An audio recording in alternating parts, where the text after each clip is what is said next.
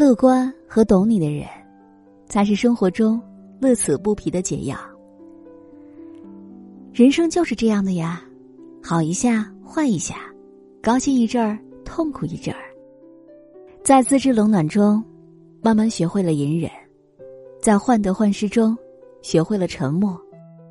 沉默并不是无话可说，而是一言难尽。人世间最大的悲哀就是。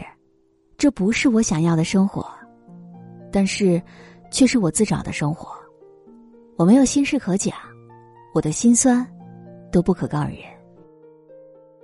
可庆幸的是，我能很理性的去看待每件事，但可悲的是，我是一个很感性的人，该有的情绪我一样都没有落下。其实呢，我没有什么远大的理想和抱负，只是一个靠着感受而生活的人。